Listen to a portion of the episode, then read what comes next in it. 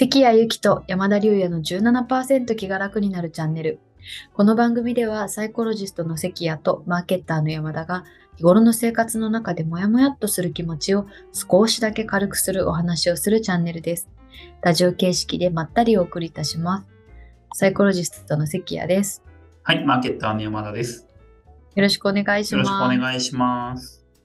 今日はですね、インスタグラムで情報収集するためのポイントということで、皆さん、インスタグラム見てますか？ということで、まあインスタグラムね、い、ろいろ見ると思うんですけど、まあ、何の気なしにバーって見てくるって人もいると思うんですけど、まあ、せっかくならば戦略的に情報収集に活用してしまいましょうということで、あの、はいそのコツを今日は山田さんに教えていただきたいなと思います。はい。えっ、と、インスタグラムですね。皆さんどうやって使ってますかね？関谷さん、インスタグラムやってます？やってます、やってます。やってるんだ。投稿はしてない、そんなにしてないんですけど、投稿はまあ、た、たまに？たまに、うん今、最近だと年に5件ぐらい、うんうんうん。おお、一応してる。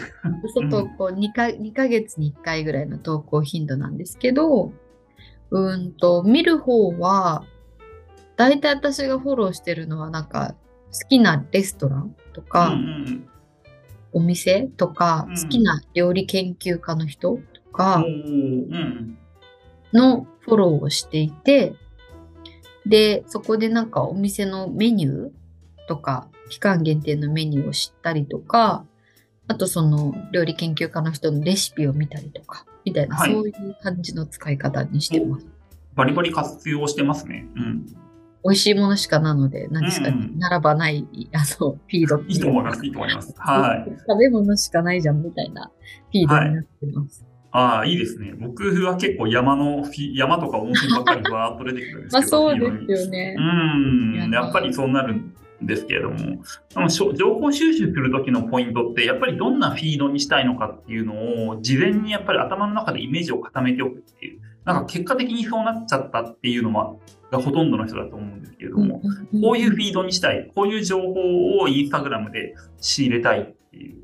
でもなんか相性あるじゃないですか。なんかその、マーケティングの知識をインスタグラムから仕入れたいのは無理じゃないですか。ウェブマーケティング。そんな投稿あんまりあるにはあるけど微妙だし、インスタにはあんまなさそうですよね。うん、なんか文字とかで投稿してる人いるんですけれども、まあ微妙っちゃ微妙ですよね。合わない情報ですよね。だからその画像情報とか動画情報で自分が勉強したいとか学びたいとか楽しいと思うようなものっていうのが何が欲しいかっていうのを結構リストアップしておくっていうのが、あのツイッターのところでもそういうお話を展開したと思うんですけど、これもインスタグラムで全く同じことが言えるかなっていうふうに、えー思ってます。うん。関谷さんだと食ですか？そうですね、完全にに食ですね。食べ物の情報を得るためっていうことになるほどね集約されちゃってますけど。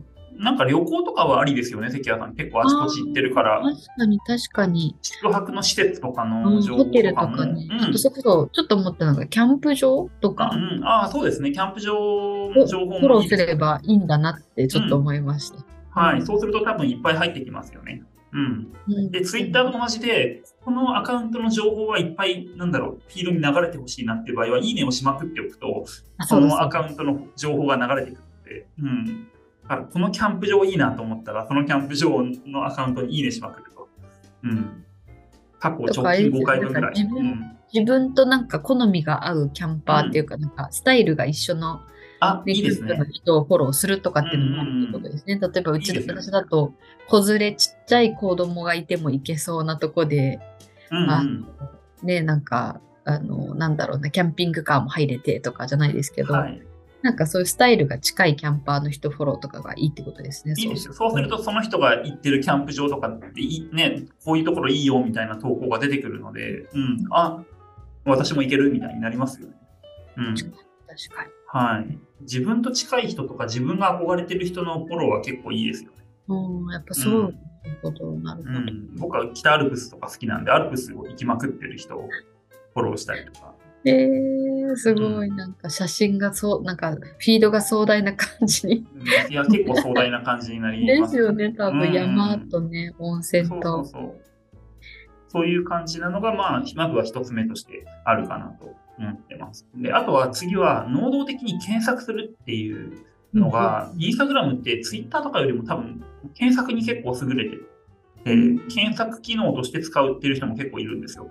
タグるって言葉聞いたことあります？ググる、グタグる、タグる。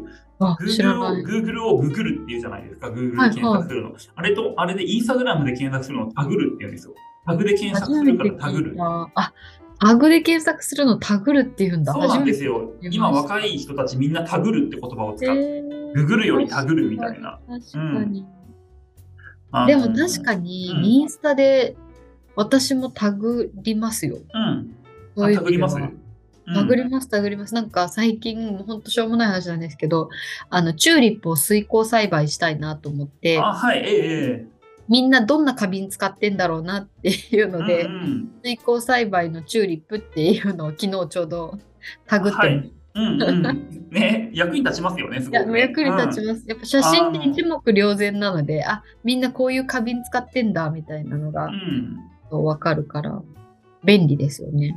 なんかそのビジュアルでものを見たいときとか調べたいときは、Google で検索するよりも、Instagram の方が役に立つことが多いですよね。確かに、確かに、そう思います、ね、あと結構使えるのはそういうの、あの観光地とかを調べるときも。あ確かに、確かに。うんなんか例えば箱根観光地とか調べたりするときとかも、なんだろう、Google とかで調べると、なんかその箱根で行きたい観光地10選みたいなのばっかり出てきて、なんかみんなどっかから引っ張ってきた写真で、なんか足で取材してないだろうっていうような記事ばっかりわーっとくるんだけれども、インスタグラムで例えば箱根湯本とか検索したりすると、ここで生でこう、なんだろう、歩いてきた人たちのリアルな撮ったばっかの写真がどんどんアップされてるじゃないですか。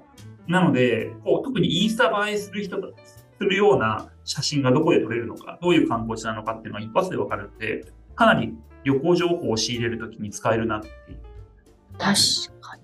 確かに。そうか、旅行の時も使えばいいんだな。うん、なるほど。使えますよ。あと飲食店も使えますよ。ごご飯屋さんの名前で調べると、うん、料理、料理の写真がわーってしかもおしゃれに出てくるじゃないですか。か何頼もうとかね、そういうのもあり、うんなんか食べログとか Google ローカルとかの写真ってあんま綺麗じゃないのが多いんですけど、インスタグラムだとテンション上がる綺麗な写真が、ね、うん、あ確かに。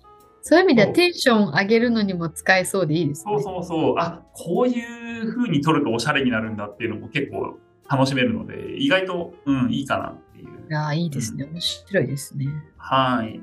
だから飲食店系とか旅行観光地系なんかはすごくインスタグラムの相性がいいかなっていう。確かに、確かに。うん、うん。じゃあ本当、私の場合はキャンプだな、まずは。そうですね。最近少し前から地図検索できるようになってて、自分の現在地、うん。あのインスタグラムの画面に、インスタグラムに入ったところに地図マークみたいなのがあるんですよ。はい、はい。ね、インスタグラム、インスタグラムは開いて、どこだったかな？検索、検索窓、検索窓をクリックすると、検索窓の横に地図マークがあるんです。あ、本当だ。本当だ。そこをポチって押すと自分の周りのところのエモい、エモいというか、インスタ映えするような情報がぶわっと出てくるんですよ。えー、ちょっとびっくり。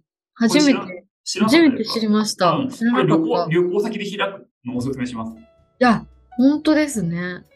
旅行して自分が泊まってるところとかでパッと開くと、うん、そのインスタグラムで話題になってるお店とか施設が全部ダーッと出てくるんですよ。えー、えー、知らなかった。面白い。うん、結構今若い人とかは Google ローカルよりこっち使ったりとかしてなるほど。確かにな。いいですね。ちょっとこれ面白い。出張先でやってみます。ぜひ、Google ローカルも役に立つんですけど、Instagram のこの位置情報検索はめっちゃ面白くて、僕結構好きなんですよね。いや、面白い。めっちゃ面白い。宿に入ったら調べるそれやるっていう。うん、あ確かに、今度やってみよう。はい。っていう感じで、Instagram も結構ね、いろいろ頑張ってるんですよね。はい。ありがとうございます。いいこと聞きました。結構、関谷さん活用してるなっていうふうに思いました、今お話聞いてて。うん、ありがとうございます。はい、投稿は全然できてないけど、確かに、タグってるし、うん、一応、自分の好きなあの、フィードになってると思います。うん、いいですね。はい、ありがとうございます。そうすると、あれですね、やっぱりなんか、どんなフィードにしたいか、イメージ？っていうのはあらかじめ決めておいて、それを、ね、戦略的にそういう人をフォローしたりとか、あのいいねを押しとくっていうことですよね。はい。あとはあのタグるですね。うん今日私初めて聞きましたけど、うんね、タグを利用しての検索とか、あと現在地検索。これもちょっと早速、あの、週末岐阜に行くんで行ったらちょっとやってみようやってみてください。おーはいってなりますよ。面白いっていう。うんんうんなので、ちょっとそのあたり活用すぐにできそうなことを教えていただいてありがとうございました。なんかね、ただぼーっとね、見てるだけだとちょっと時間泥棒感ありますけど、なんか今教えてもらったみたいなやり方で、なんか戦略的に使っていくと、むしろね、旅先での時間節約みたいな感じにもなっていくと思うので、ぜひぜひ活用していきたいと思います。はい。ではでは、今日もありがとうございます。それでは、このチャンネルが面白いと思った方、いいねボタンとチャンネル登録、ぜひぜひよろしくお願いいたします。山田さんがあのインスタ研究をしていく励みになります。というわけで今日もどうもありがとうございました。ありがとうございました。